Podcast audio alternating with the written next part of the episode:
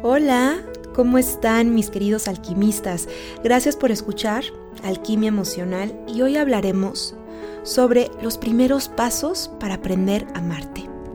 En mi experiencia, me he dado cuenta que la principal fuente de los males es no saberse amar, el no saber valorarse de todo a todo. Esto genera apegos, desequilibrio emocional, desconexión de ti mismo y mucho más. Usualmente acumulamos patrones familiares de cómo reaccionar, amar, resolver, luchar, evadir. Y esos patrones nos siguen a lo largo de nuestra vida, sin cuestionarnos mucho el por qué lo hacemos así, de esta determinada manera o de la otra.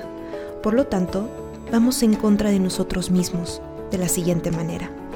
Número 1. No sabiendo poner límites. Esto se puede reflejar en las personas que no saben decir no o hasta aquí.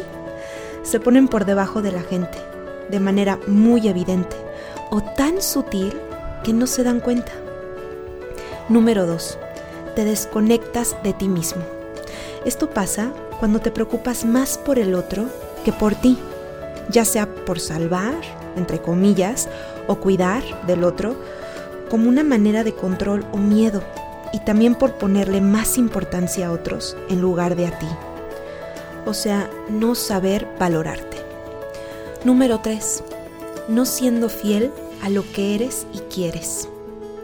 Esto se lleva a cabo cuando no te pones a ti en primer lugar.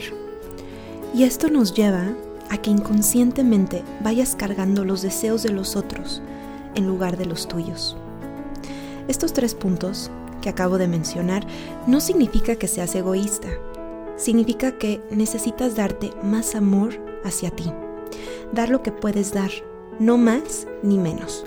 Lo justo para que tú no te quedes vacío y en números rojos a nivel físico, mental y emocional, y para que tampoco tengas de más por no saber dar de ti.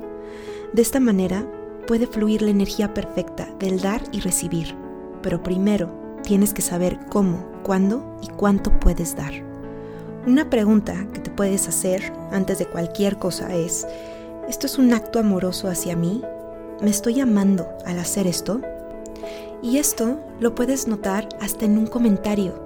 No sé dónde escuché la frase de cada vez que alguien me enoja, me recuerda que aún no me amo lo suficiente.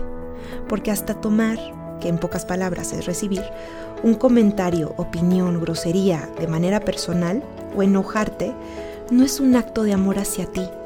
En pocas palabras, lo recibiste, en lugar de decir mentalmente, esto no es mío, es tuyo, y renuncio al efecto negativo de su intención. O simplemente, esto no es mío, no lo recibo. Otro ejemplo puede ser algo tan literal como cuando alguien te pide que lo ayudes o lo acompañes a algo, pero tú en realidad no puedes ya sea por tiempo, por tus cosas, por compromiso, por trabajo o tiempo para ti. Y estás en la duda de si le dices que sí o que no. Y para no quedar mal, lo haces. Pero ¿sabes qué? Te dices que no a ti. Y estás cargando simbólicamente a esa persona. Y más adelante, si esto se repite constantemente, no vas a poder con ese peso y se convertirá en enfermedad, frustración o resentimiento.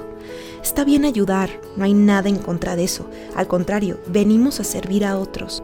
Pero primero, pon en balanza las cuentas contigo. Hay personas que se molestarán quizás, pero al menos tú habrás empezado a poner un granito de amor hacia ti. Y antes de irnos, te dejo esta pregunta. ¿Cuántas veces te has dicho que no a ti por decirle sí al otro? Esto es todo por hoy en Alquimia Emocional. Mi nombre es Marifer Pérez y los veo en el siguiente podcast.